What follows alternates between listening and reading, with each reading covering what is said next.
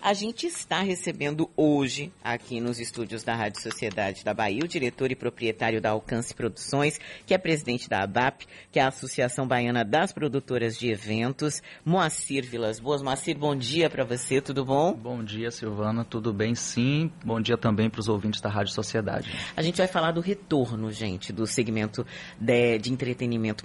Gente, 18 meses com o mercado parado ou quase parado, e agora parece que o setor de entretenimento e economia economia criativa começa a reviver. Ainda assim, segundo uma pesquisa do Sebrae com a FGV, o segmento de economia criativa perdeu 64% do faturamento. Pensando que economia criativa envolve música, artes cênicas, mas também ciências, mercado editorial. A pandemia arrefeceu, a gente sabe que ela não passou, em alguns países ela inclusive está recrudescendo, mas a gente tem visto algumas medidas que possibilitam o retorno desse segmento cultural e de entretenimento. E é por isso que o Moacir Vilas Boas está com a gente aqui para conversar um pouquinho sobre essa volta. Moacir, seja muito bem-vindo. A gente também está retomando aos poucos ainda, porque a gente tem medo de tudo, né? Com certeza. As entrevistas presenciais é um prazer. Você é a primeira pessoa desse segmento de cultura que a gente recebe. Oh, aqui. que maravilha maravilha, fico muito feliz em saber disso. A gente estava sentindo falta disso também, né? De, de, de, estar presencialmente nos lugares, de reencontrar as pessoas, de fazer os shows, de levar os artistas aos veículos, ver os artistas dando entrevistas, chamando a população para os eventos. A gente estava sentindo muita falta disso também. Como é que foi esse período para vocês? Como é que vocês conseguiram é sobreviver? Quais foram os expedientes? Conta um pouquinho pra gente. Vamos falar só assim no comecinho uhum. dessa coisa, desse lado ruim, porque vocês acabaram se reinventando, né? É verdade. É, foi bastante complicado porque apesar dos, dos dados estatísticos, né, falarem, como você bem citou aí, é, cerca de 68%, quase 70%, mas na verdade quem sentiu na pele sabe que o impacto foi bem maior e a gente fala em torno de 98% de perda de faturamento, né? sem falar nas empresas que fecharam. Então, é, é, é, foi o setor, de longe, o mais prejudicado da pandemia, né? É, e, o, e, um setor que o tempo todo esteve ali resiliente, não, não foi negacionista em nenhum momento, não forçou a barra para retornar antecipadamente em nenhum momento, mas também começou a brigar na hora que, que, que, que, que viu né, que existia já as condições é, é, e os parâmetros sanitários para esse retorno, porque já que o impedimento para o fechamento dos eventos e das atividades foi a ciência, então a partir do momento que a, a vacinação começou a avançar, né, que os números de, de, de infectados começou a cair e os, e os números de mortes é, também, então nós começamos a brigar né, para que esse retorno acontecesse, né, porém ainda assim seguindo seguindo todos os protocolos, todas as medidas sanitárias, porque o nosso objetivo é fazer sim eventos, porém com responsabilidade. E hoje, só para falarmos de Salvador especificamente, para a gente ter um parâmetro real, né? 99% do público-alvo aqui de Salvador já tomou a primeira dose e 70% já tomaram aí das pessoas que moram aqui em Salvador e têm 12 anos ou mais, já tomaram a segunda dose. Bom, momento novo, né? Porque Exato. todos nós, incluindo o segmento aí de entretenimento, vínhamos fazendo o que sabíamos e, enfim, nos reinventando de acordo com a tecnologia, mas era a nossa rotina. A gente tinha uhum. um calendário, inclusive, né? É, Salvador vinha ali do São João e já entrava no verão, que era ensaio, que Hoje a gente está nascendo de novo. Exato. Você falou de, de reinvenção. Eu tive que re, reinventar a, a, minha forma de administrar as minhas finanças. Quem não? Quem não? Porque, incrivelmente, as, as minhas duas áreas de atuação são produção de evento e comunicação, porque a minha formação é em publicidade. E, incrivelmente, foram dois trabalhos que foram bastante prejudicados durante a, a pandemia, porque a gente sabe que as empresas, infelizmente, não valorizam a comunicação e é. quando o, o, o, bicho pega, digamos assim, de forma figurada, a, a, primeira verba que as empresas costumam cortar é exatamente a verba da comunicação. Erroneamente. Então, erroneamente. Né? Diga bem erroneamente, diga-se de passagem. Então, foi um momento bastante complicado para mim e para a minha empresa, é, tanto porque não, não conseguíamos fazer absolutamente nada em termos de evento e a escassez do, da área da, da comunicação comunicação, né? Então, tive que me reinventar, mas.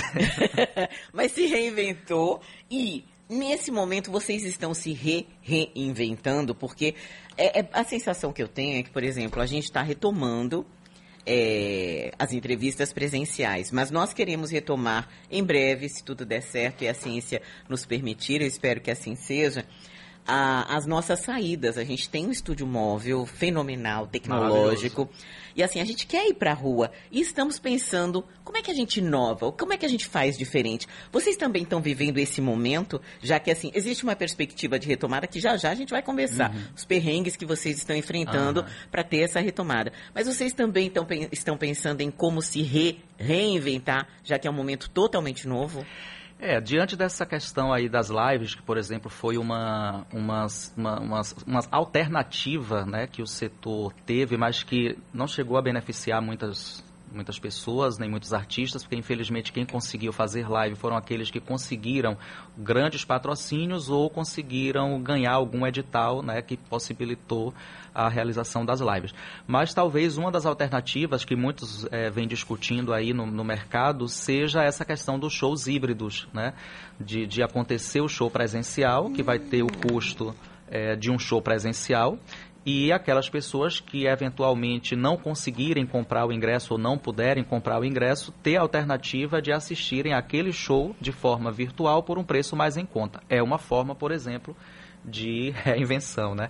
Fora Rapaz, isso, gostei dessa ideia, sabia? Porque eventualmente você tem, existem shows que você gostaria de ir, mas que você não vai poder por, por qualquer motivo, Exato. porque você não está bem, porque existe uma, uma situação em casa que você sabe que assim não lhe possibilita naquele dia específico estar tá presencialmente. É, e né? existem aqueles shows também que infelizmente abrem as vendas é. e a gente não consegue nem ter tempo para comprar. Aqui eu diga Marisa Monte, Maria Bethânia, a gente quando pensa em comprar os ingressos já esgotaram e você fica desesperado esperado para ir, não há sessão extra, não há dia extra.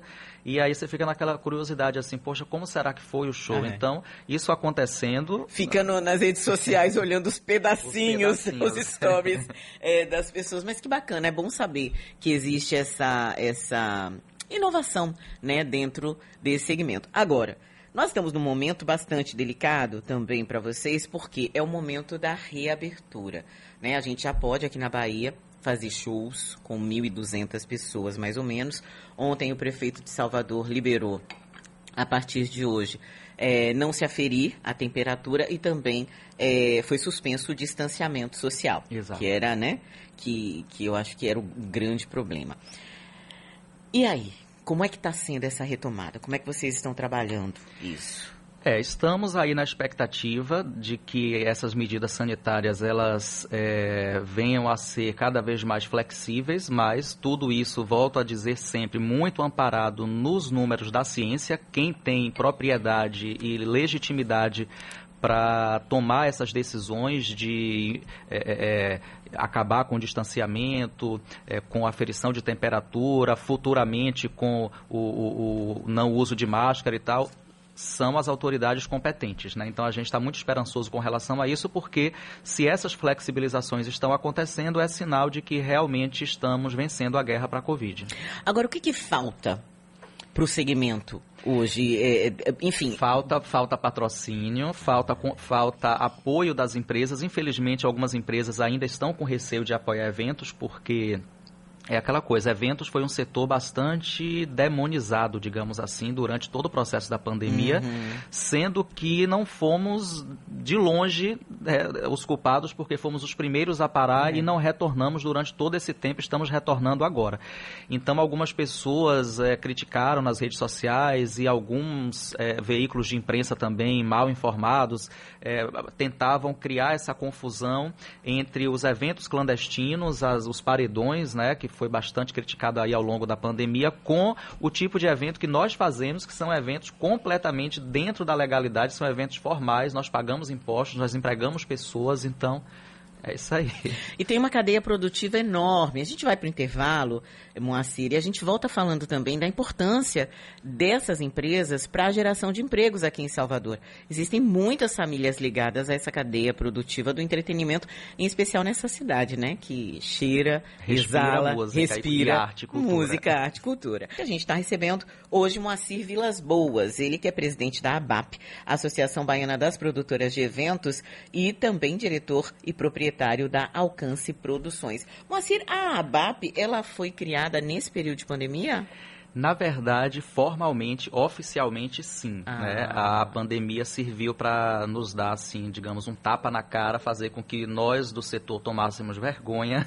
E se fortalecesse, é, né? Foi, foi realmente preciso, ela nos deu esse empurrão. Mas o grupo já existia há muito tempo, já há alguns anos, é, só que de, de, maneira informal, né? A uhum. gente se reunia eventualmente para reivindicar né, é, melhorias e tal para o setor, inclusive nos reunindo com lideranças do poder público e tal, mas oficialmente é, foi realmente durante a pandemia que nós resolvemos instituir a ABAP, né, é, é, abrir mesmo a associação, ter um CNPJ, ter um estatuto, foi realmente o, empurrão foi a pandemia, infelizmente. Uhum.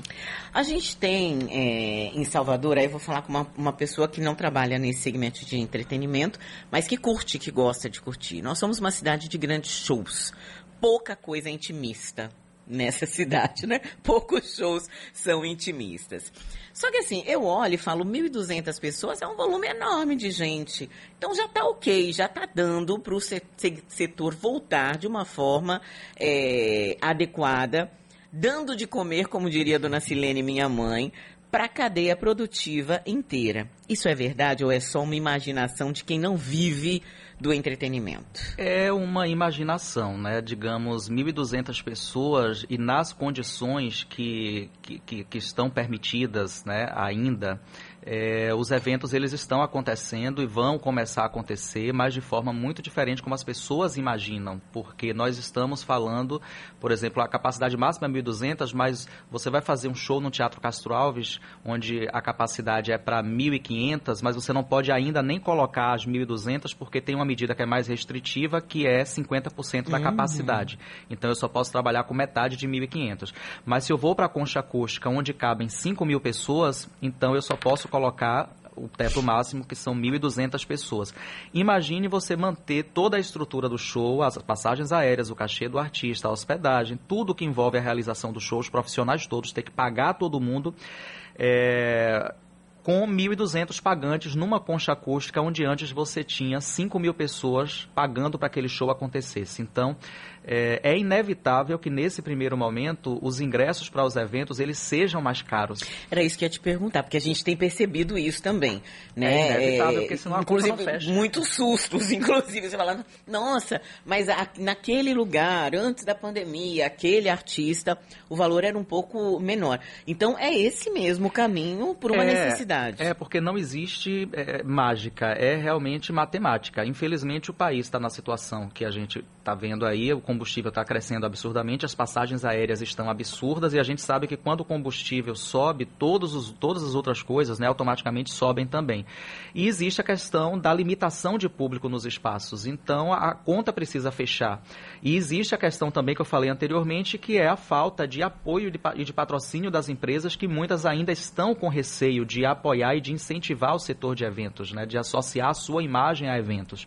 Então, é, é, acaba que a gente precisa diluir esses custos do evento é, entre um número menor de pagantes. Então, infelizmente, nesse primeiro momento da retomada, é, o, a tendência é que os ingressos eles sejam realmente mais caros e a, a, gente tenta reduzir ao máximo possível. A gente está tentando fazer shows menores, mais, é, é, digamos, não trazendo a banda completa, uhum. mas ainda assim os custos são elevados e a, a gente precisa repassar isso para o, o, o público, né, para o, o, pagante, aquela pessoa que vai lá e compra o ingresso, infelizmente. Você falou em públicos menores, vamos falar do maior público que a gente tem aqui em Salvador, que é o público do carnaval, que é público, artista, é um pouco de tudo. Uhum. Eu vi que a a associação, ela foi signatária também de uma carta aberta que foi feita aí tanto para o governo do estado quanto uh, para a prefeitura de Salvador por conta do prazo para a realização do carnaval. Qual é a demanda de vocês nessa carta? Olha só, é, essa carta acho que foi da Abrap, porque a BAP e a BRAP... Foram a, vários signatários. É, mas, mas, na verdade, nós também estamos com ele nesse, eles nesse processo, porque a BRAP é nacional e nós uhum. somos regionais. Mas é, é, é porque evento é uma coisa que é feita com antecedência, é feita com base em planejamento. Né? Se de fato o carnaval ele vai acontecer, se as condições permitem, né? é, é necessário que a gente tome conhecimento né? e já tenha autorização para começar esse planejamento desde agora, porque senão se torna completamente inviável. Não se consegue fazer um evento do dia para a noite. Carnaval, como você mesmo falou, é, é, uma festa gigantesca, é o maior evento de ruas do planeta. Né? É como eu disse, eu não, eu não estou aqui, digamos, defendendo se carnaval deve acontecer ou não, porque quem tem autonomia e autoridade para dizer isso são as autoridades competentes. Mas é, nós precisamos ter é, é, definições claras a respeito para que possamos nos planejar, para que possamos agendar né, é, é, é, as, as datas dos artistas, começar as vendas dos, dos, dos, abadás, dos camarotes, começar a negociar a estrutura e tudo mais. Mas ainda tem estrutura, né? Estrutura, que é uma estrutura gigantesca. Então, assim, evento é uma coisa, eh, muitas vezes, é, dependendo do tipo do evento, como o carnaval, honestamente, as coisas começam a ser feitas com um ano de antecedência. É. Você termina um carnaval num dia e já está produzindo do próximo ano. Eventos é, de, de, de, menor porte, como Concha Acústica, Teatro Castro Alves e os outros espaços menores da cidade, também são realizados com pelo menos três, quatro meses de antecedência, porque até você fechar a pauta, comprar as aéreas com antecedência, porque se você compra com antecedência, você compra mais barato, você deixa para comprar em cima Tudo, da hora, é né? é mais caro.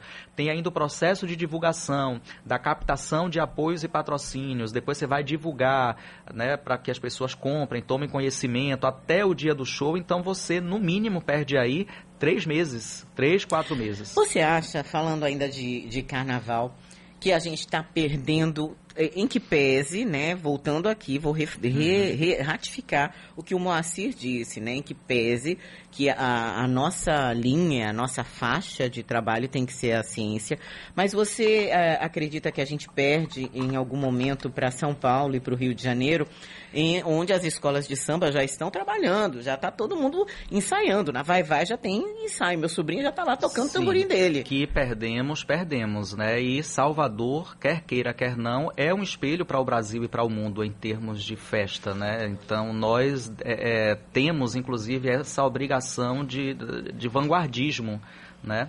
É, com certeza, se Salvador é, é, é, demorar né, e, e, e, se atrasar nesse processo, vai eventualmente perder esse público que viria para cá para outras cidades e outros estados no Brasil e com isso perde a cadeia de eventos e perde a cadeia do turismo. Moacir, e a Alcance Produções? Como é que ela está aqui eh, pensando aí os shows desse verão? Como é, eu imagino que assim, rapaz, deve ser um ano muito atípico ainda para vocês, né? É, em termos um de volume de, de trabalho. É, estamos começando aos poucos, porque o cenário ainda é muito incerto e como é, nós já falamos aqui, os ingressos, eles é, inicialmente serão um pouco salgados, né, por conta dessas questões matemáticas que a conta precisa fechar, mas estamos aí investindo num show da Adriana Calcanhoto, que está gerando muita expectativa, o que deve acontecer agora em novembro, dias 20 e 21 no Teatro Castro Alves. Estamos com o Whindersson Nunes também vindo aí, que breve a gente vai divulgar para dezembro. Temos Geraldo Azevedo e Chico César, que, que as pessoas estão enlouquecidas. É um show que está tendo muita procura. Procura, mas ainda não abrimos as É, eu já ia perguntar, é, falar assim, quando vai ser pro, que eu não vi? Procura telefônica. Na verdade, é um show que já estava é, agendado e marcado e já tem praticamente um dia inteiro vendido. Era um hum. show que ia hum. acontecer antes da pandemia. Nós vendemos, estavam, estávamos aguardando o dia para a realização, veio a pandemia e tivemos que interromper. Então, vamos agora retomar as pessoas que adquiriram os ingressos, né, é, serão contatadas para é, comparecerem na nova data e vamos abrir mais um ou dois dias porque a procura está grande, isso ainda é para janeiro.